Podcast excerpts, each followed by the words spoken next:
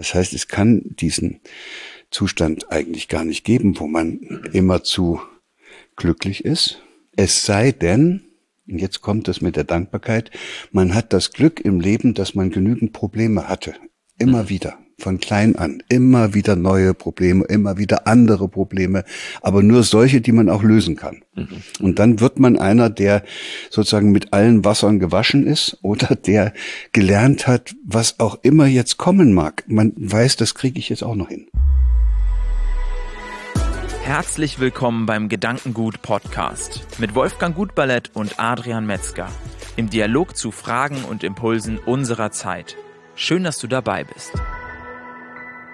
In dieser Folge widmen wir uns der Frage, wie werde ich eigentlich glücklich? Und da Wolfgang und ich uns gedacht haben, für diese Folge könnten wir Unterstützung gebrauchen, ist der bekannte Hirnforscher und Vorstand der Akademie für Potenzialentfaltung hier bei uns. Herzlich willkommen, Herr Gerald Hüter. Gerald, vielleicht mach doch mal einen Aufschlag für dieses Thema. Wie wird man denn jetzt glücklich?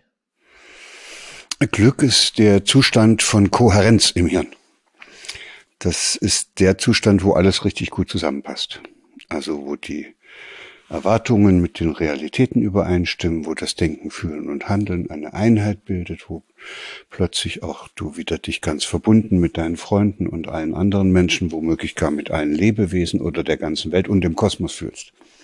Das ist dann jedes Mal dann, wenn du so einen Zustand erlebst, wo plötzlich alles zusammenpasst, äh, führt das im Hirn dazu, dass ein Zustand erreicht wird, wo ganz wenig Energie verbraucht wird.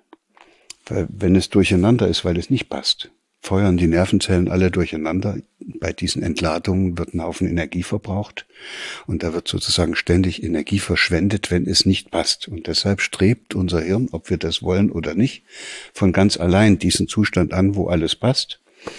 Und das wäre dann der Zustand, den wir dann so leichthin als Glück bezeichnen.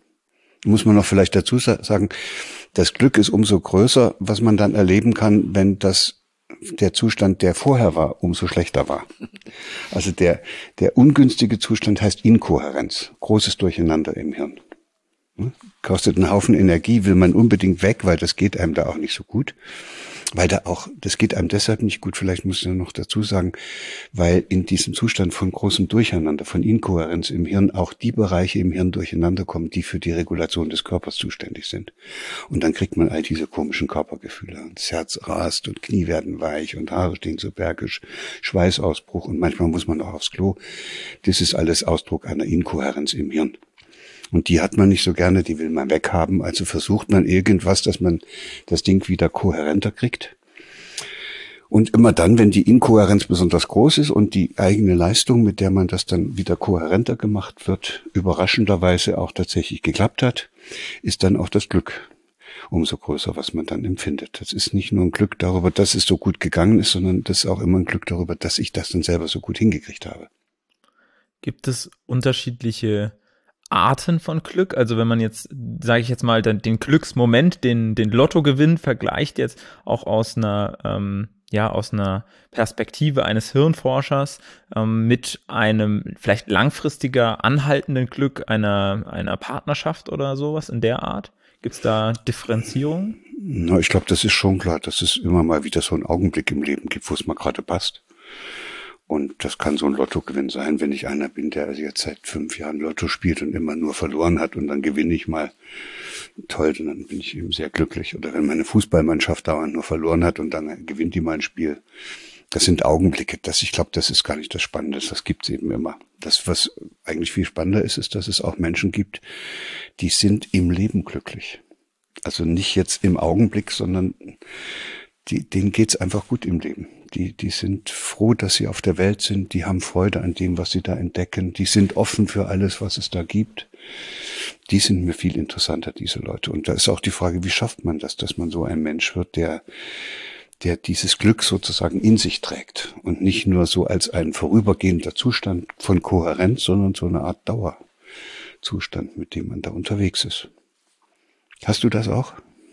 Ja, was du jetzt beschreibst, ist ja doch sehr stark der, den Begriff der Dankbarkeit. also wenn ich, wenn ich diese Dankbarkeit in mir erhalten kann, dann habe ich, glaube ich, äh, ein lang, länger andauerndes oder häufiger äh, vorkommendes Erlebnis von Glück. Äh, weil, weil wenn ich dankbar bin, dann bin ich auch glücklich, denke mhm. ich. Ja, das ist immer so interessant, wenn wir uns miteinander unterhalten, dann kommt bei mir immer der Naturwissenschaftler raus mhm. und und das macht die Sache richtig spannend, weil man ja. dann suchen kann, was ist denn das jetzt naturwissenschaftlich, Dankbarkeit. Ja. Und äh, was wir dann schon merken ist, wenn wir immer wieder, wenn wir immer wieder so einen Zustand anstreben, wo alles passen soll, Ne? Wie ich es vorhin gesagt habe, alles passt wunderbar, total kohärent, kaum noch Energie verbraucht. Und wir uns dann mit der Realität des Lebens konfrontieren, dann merkt man, den Zustand gibt's gar nicht.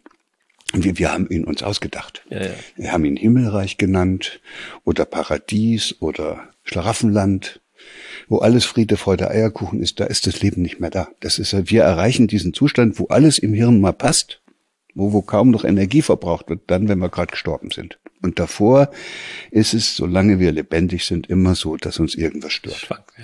Das heißt, es kann diesen Zustand eigentlich gar nicht geben, wo man immer zu glücklich ist.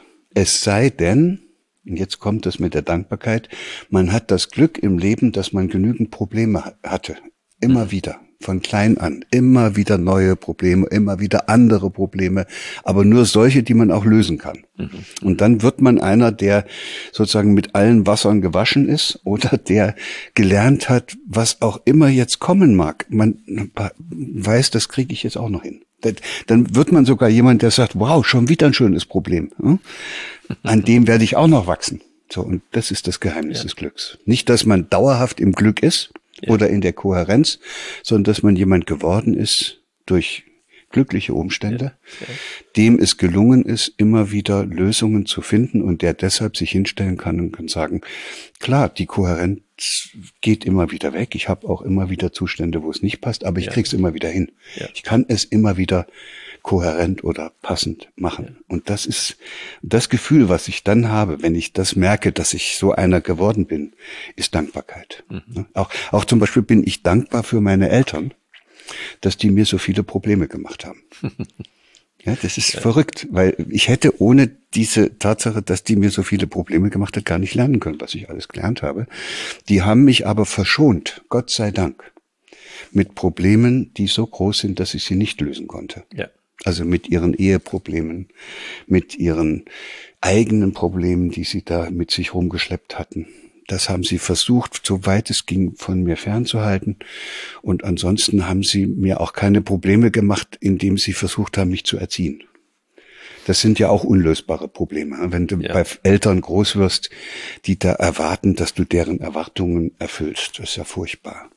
Und ja, die hatten keine Erwartungen, die waren froh, dass es mir gut ging. Die haben mich dann auf dem Dorf war das äh, morgens rausgeschickt und abends bin ich wiedergekommen und da waren sie einfach froh, dass alle wieder da waren. Tagsüber hatten sie selber genug zu tun. Und da hatte ich genug Gelegenheit zu lernen, wie das Leben geht. Und da habe ich, glaube ich, diese Kraft her, für die ich dann so dankbar bin, mhm, mhm. dass mich auch wahrscheinlich im Leben später keiner wieder in eine Situation bringen konnte, wo ich auswegslos da gesessen hätte. Ne? Ich bin ja aus dieser DDR abgehauen. Und ich bin eigentlich, habe immer eine Lösung gefunden, wenn es zu eng geworden ist in meinem Leben. Mhm. Ja, äh, also ich habe ein bisschen eine andere Erziehungserfahrung jetzt äh, als du. Äh, auch sicherlich aus der Kriegsteilnahme meines Vaters heraus, der äh, gesehen hat, wie, wie wichtig eine gewisse Konsequenz und Härte im Leben ist, wenn man das überleben will. Und der immer äh, dann zu mir eher gesagt hat, was dich nicht umbringt, macht dich härter. Also wie kann ich äh, sozusagen mich, mich trainieren, auch in widrigen Umständen, nicht unterzugehen. Das war immer seine Sorge, die er hatte. Äh, und da ich nicht so eine große Lust hatte an widrigen Umständen, hat er immer gesehen, dass ich ausreichend von solchen Umständen äh, bekomme und daran wachse. Ja, es ist widrige Umstände, ist ja eigentlich Probleme. Ja, ja. Und wenn man davon nicht umkommt, hat man sie gelöst. Er hat ja. eigentlich recht gehabt. Es hört sich aber nur grausam an. Ja, es hört sich, es hört sich so an, aber es ist ein, es ist eine gute Absicht dahinter. Ja. Aber es, ähm, die sind halt anders groß geworden was du vorhin gesagt hast, wollte ich gerne noch ergänzen, diese Relativität. Also für mich ist immer das Bild, ein bisschen auch aus der Mathematik kommt, wir erleben eigentlich immer nur Steigung oder Fallen. Wir erleben den, sag mal, gar nicht die Höhe der Kurve, auf der wir sind, sondern das, was uns, was uns sozusagen glücklich oder unglücklich macht, ist die Veränderung. Also die erste Ableitung, mhm. äh, sage ich immer. Und ähm, das hat mich äh, so berührt, als ich gesehen habe, so ein Bild, kann mich noch erinnern, äh, in der Zeitung, Panzer und davor spielende Kinder, die lachen und sich freuen. Und wenn man so mit unserem Denken daran geht, sagt man, wie können die vor diesen Panzern so locker und fröhlich sein? Und da ist mir das erstmal so klar geworden, dass das alles sehr relativ ist. Für uns ist das undenkbar, für die Kinder ist es ein ruhiger Zustand. Jetzt. Ja, das ist, da muss man jetzt wahrscheinlich an der Stelle noch was dazu sagen, weil, ja. äh, weil Kinder gehören nicht vor Panzer. Hm? Kinder gehören nicht vor Panzer. Das und, ist richtig. Und es wäre schöner, wenn Kinder dort spielen können, wo keine Panzer sind. Ja, natürlich, ja. Aber Tatsache ist, dass Kinder in sich selbst diese diese unglaubliche Kraft haben, selbst unter den unwirtlichsten Bedingungen noch etwas zu finden, was ihnen die Möglichkeit bietet, zu lernen, wie das Leben geht. Ja. Und dass die selbst unter furchtbaren Bedingungen immer noch spielen. Ja. Das sage ich dann auch oft Eltern, dass wenn ihr Kind aufhört, frei und unbekümmert zu spielen, dann ist, hat das Kind ein Problem. Und dann müsste man gucken, was ihm fehlt. Und es gibt eben sehr viele Eltern, die gar nicht mehr die Gelegenheit haben, zuzuschauen, wie ihr Kind frei und unbekümmert spielt, weil dieses Kind ständig sozusagen geleitet wird. Mhm. Und das kriegt man ja nur raus, wie das Kind sich beim freien, unbekümmerten Spielen verhält, wenn man sich selbst versteckt. Also man, man darf ja nicht dabei sein, sonst lenkt man ja das Spiel. Also muss man Zuschauer sein, der gar nicht bemerkt wird. Und dann kann man sehen, dass die Kinder dann manchmal unglaublich schön spielen, mhm. auch miteinander. Und dass jedes Kind sich sozusagen sein Problem immer wieder selber schafft, indem es die Hürde der Anforderungen, die es jetzt bewältigen will im Spiel, genau so hoch legt, dass es etwas an der Obergrenze dessen ist, was es sich zutraut. Das heißt, da sieht man auch, wie leistungsbereit Kinder sind von sich aus. Die mhm. wollen nicht mittelmäßig sein. Die, die, mhm. und im Spiel probieren die aus, wie, was alles geht und wie hoch es schon geht. Mhm. Und das sieht man alles erst dann, wenn die Kinder eben frei und unbekümmert spielen. Und viele Kinder haben entweder kaum noch Möglichkeiten, frei und unbekümmert zu spielen. Viele Erwachsene haben deshalb auch gar nicht mehr die Möglichkeit zu gucken, ob das Kind überhaupt noch frei und unbekümmert spielen kann. Ja, und, äh, und viele viele Kinder haben so große Probleme, dass die gar nicht mehr frei und unbekümmert spielen können. Und eines der größten Probleme ist eben, wenn denen Druck gemacht wird. Mhm. Und das macht das Glück kaputt. Sobald man drückt, kommt nichts mehr von alleine raus. Es ist nicht, Kinder sind keine Zahncremetuben, sage ich immer. Je mehr man drückt, desto weniger kommt von alleine beim Kind raus. Und äh, das kommt nur dann alles aus dem Kind raus, wenn es ihm gut geht dann ist es kreativ, dann kann es spielen, dann ist es offen für die Welt. Sobald sie das Kind, ja, sobald Eltern ihr Kind wie ein Objekt äh, behandeln, es belehren, es zum Objekt ihrer Erwartungen oder ihrer Maßnahmen machen, das haben wir alle noch erlebt in unserer Generation, dann sieht es nicht so gut aus. Und dann muss man viel Glück haben, dass man aus der Nummer als Kind wieder rausfindet. Ich hatte, ich hatte mal so einen Lehrer, der, der, wenn man dann aber diese Stärke hat, dann macht einem auch nichts mehr was. Ich hatte mal so einen Lehrer irgendwo so in der Zeit in den, in den Klassen, bevor es aufs Gymnasium ging. Und da hat er dann gefragt, wer will denn eigentlich von euch allen aufs Gymnasium gehen? Und da habe ich mich gemeldet. Und dann guckte der mich an und sagte, Hüter, du, das schaffst du doch nie. Das fand ich eine Sauerei. Und dann, wenn ich jetzt, jetzt habe ich zwei Möglichkeiten gehabt. Wenn ich nicht die Kraft in mir gehabt hätte, wäre ich verzweifelt. Dass der mir so etwas Furchtbares. Er macht mich zum Objekt seiner Bewertung und traut mir nichts zu. So, was habe ich gemacht? Ich habe gesagt, dem, dem zeige ich das jetzt aber. Und innerhalb von einem halben Jahr hatte ich so gute Zensuren, dass ich nach einem Jahr mich für das Gymnasium beworben habe und habe auch einen Platz gekriegt. So, das heißt, manchmal? Wenn man, ja. wenn man diese Kraft erstmal hat, das ist wie, wer hat, dem wird geschenkt. Ne? Wenn man diese Kraft erstmal hat, dann lässt man sich auch nicht mehr unterkriegen. Und das ist dann großes Glück, wenn man das in sich trägt, diese große Kraft und diese Zuversicht, dass was immer hier an Problemen noch kommen mag, das kriege ich auch noch gebacken. Ja. Wie schafft man das als, ähm, und vielleicht kannst du da, Wolfgang, auch eine Perspektive zu geben, wie schafft man es da wieder ein Stück weit rauszukommen? Also wenn man jetzt sage ich jetzt mal, 20 Jahre alt ist und das Gefühl hat, dass einem das nicht so geschenkt worden ist, wie du es jetzt ähm, von deinen Eltern beschrieben hast, sondern dass man als Kind immer wieder vor Herausforderungen stand, die man nicht hat lösen können und immer wieder zum, äh, zum Objekt gemacht worden ist und ähm, die Bedürfnisse anderer zu erfüllen hatte. Wie schafft man es wieder, dieses Spielen, dass man sich vielleicht schnell und zu früh abtrainiert hat, in Anführungszeichen, für sich wieder neu zu gewinnen, wieder zuzulassen? und wieder eine Freude zu entwickeln an dem Spielen und an dem, an dem Tun und am Leben. Ja, also einmal äh, möchte ich nochmal auf den Gesichtspunkt äh, von Gerald hinweisen. Dieses Wachsen, ähm, da ist der Widerstand auch eine, eine helfende Bedingung. Ich brauche kann, kann sein, ja. Kann sein. Mhm. Dieser Widerstand, an dem wachse ich. Wenn, wenn wir gar keinen Widerstand hätten, wir haben ja genug Widerstand, ist immer die Frage, auf, auf welchem Maß der ist. Das ist ja auch relativ, muss man sagen. Ähm, dann hilft mir das einfach, ihn überwinden zu wollen. Diese, diese Unbekümmertheit, ähm, muss ich ehrlich sagen, die habe ich in dem Sinne nicht so erlebt in meinem Leben.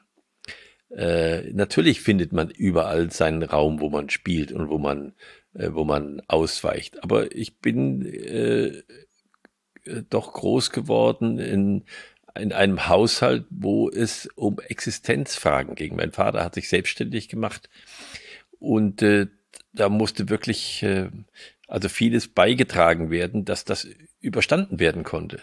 Insofern war die Sorge äh, um, um Lebensbedingungen immer eine begleitende Situation. Und das kann ich auch durch mein Leben verfolgen, dass ich äh, da leicht drauf anspreche und damit aber auch gelernt habe, umzugehen mit der Sorge. Äh, mein Vater hat immer gesagt, mach dir Sorgen, damit du dir keine Sorgen machen musst. Das war so dieses, dieses Wortspiel, wie er versucht hat, rauszukommen, auch aus seiner Situation mit den Sorgen, die er hatte. Also ich glaube, das ist ja auch ein bisschen schicksalsmäßig im, im Leben, äh, was ich da, was ich da durchzu, durchzuleben habe. Aber das ist ja trotzdem so, dass du da während der Kindheit genügend Probleme hattest. Ja. In Form dieser Sorgen. Ja. Und dass das alle mal besser, und die hast du auch alle irgendwie bewältigen können. Ihr seid ja nicht zugrunde gegangen. Nein. Also hast es geschafft. Ich habe es geschafft. Es war nicht äh, einfach, aber irgendwie hast du es hingekriegt ja. und daraus bleibt ja dann eine Erfahrung, nämlich ich bin einer, der in schwierigen Situationen genau aufpassen muss, genau gucken muss, was los ist und dann die Kräfte zusammennehmen muss, damit er da durchkommt. Ja. Ist doch wunderbar. Furchtbar wäre es ja gewesen, wenn du bei Eltern groß geworden wärst, die dir alles aus dem Weg geräumt hätten. Ja, Friede, Freude, Eierkuchen, ne? Da weißt du ja gar nicht als Kind, wie du jemals äh, sozusagen lernen sollst, mit dem Problem umzugehen, wenn es keine gibt.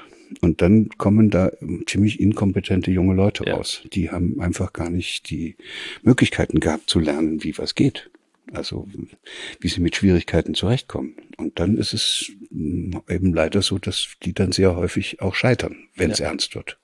Weil für das, was dann für andere ganz normal ist, wo die sagen, hey, das, das kriege ich doch gut hin, da kriegen die Panikreaktionen. So, und dann ist es deshalb aus meiner Sicht so wichtig, dass man äh, Kindern schon sehr früh hilft, diese diese Fähigkeit zu erwerben, dass die sich darüber freuen, dass schon wieder etwas schwierig ist. Das hört sich ganz furchtbar an, aber, aber es ist ja, ja. vielleicht die einzige Möglichkeit, wie man im Leben glücklich werden kann. Davon, dass man auf den Lottogewinn hofft, wird man definitiv nicht glücklich. Aber was dabei hilft, glaube ich, äh, dass das grundsätzliche Vertrauen äh, da ist, dass da etwas Gutes gewollt wird.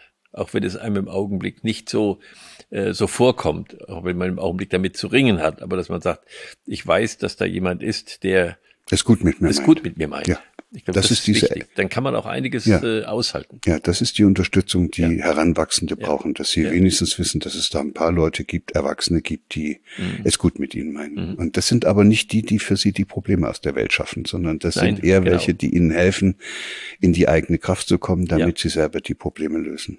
Ja.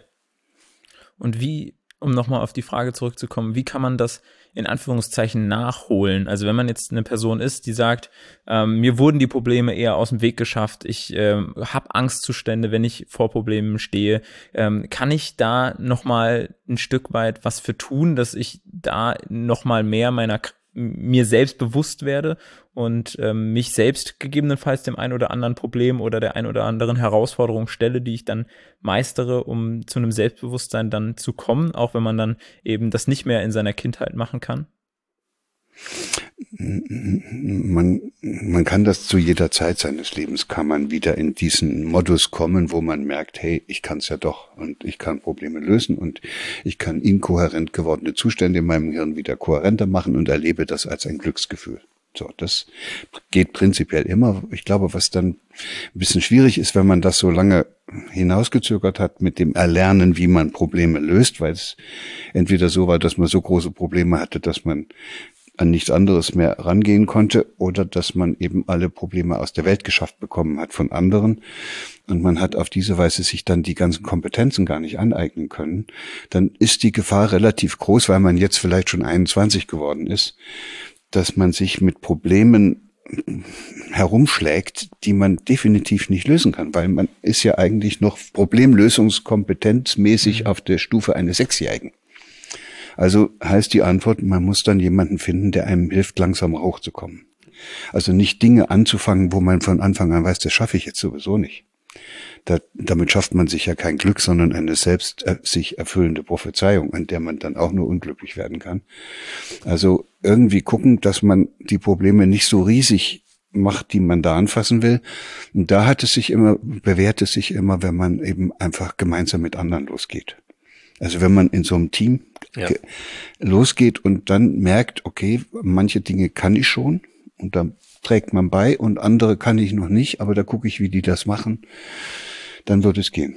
Ja. Und wenn ich ein Team habe, was in dieser Hinsicht auch kooperativ ist, also wo mir etwas gut gelingt, wo das auch wahrgenommen wird und nicht sofort Konkurrenzverhalten auslöst, ja, das meine ich mit dem Team. Das, das alles das andere sind wichtig. ja, ja. Diese Kooperation in einem Team. Dass die sich freuen, dass einem was gelungen ist. Und das stärkt dann und das kann eben dazu führen, dass man immer mehr machen kann. Ja.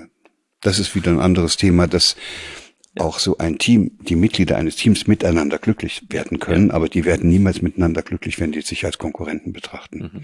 Da kann immer nur einer auf Kosten von anderen glücklich werden. Ja. Okay. Ich glaube, jetzt haben wir einen guten Einblick bekommen ins Thema Glück und äh, ein vielleicht auch neurobiologisches Verständnis von dem einen oder anderen und können uns alle mit rausnehmen, dass wir auf jeden Fall die Freude am Widerstand nicht verlieren, sondern mit Freude auf die Widerstände und Herausforderungen in unserem Leben zugehen und ähm, sie als Teil des Lebens sehen. Und nochmal auf den Abschluss äh, zu kommen, den du, Gerald, schon angesprochen hast. Ähm, so wirklich glücklich ist dann erst, wenn das, äh, wenn das Hirn keine Energie mehr verbraucht und da das aktuell für die meisten Menschen, die noch am Leben ist, kein erstrebenswerter Zustand ist, ähm, sollte man sich dann doch eher mit, Freude mit seinen Problemen beschäftigen. Ja, vielen Dank euch beiden für die Perspektiven. Vielen Dank dir als Zuschauer, dass du mit dabei warst hier beim Podcast. Sei gerne auch beim nächsten Mal wieder mit dabei und hör uns zum Beispiel auf YouTube, auf dem Gedankengut YouTube-Kanal oder bei der Pod äh, Podcast-Plattform deines Vertrauens. Wir sind auf allen Podcast-Plattformen Plattformen vertreten und dann freuen wir uns, wenn du beim nächsten Mal wieder einschaltest.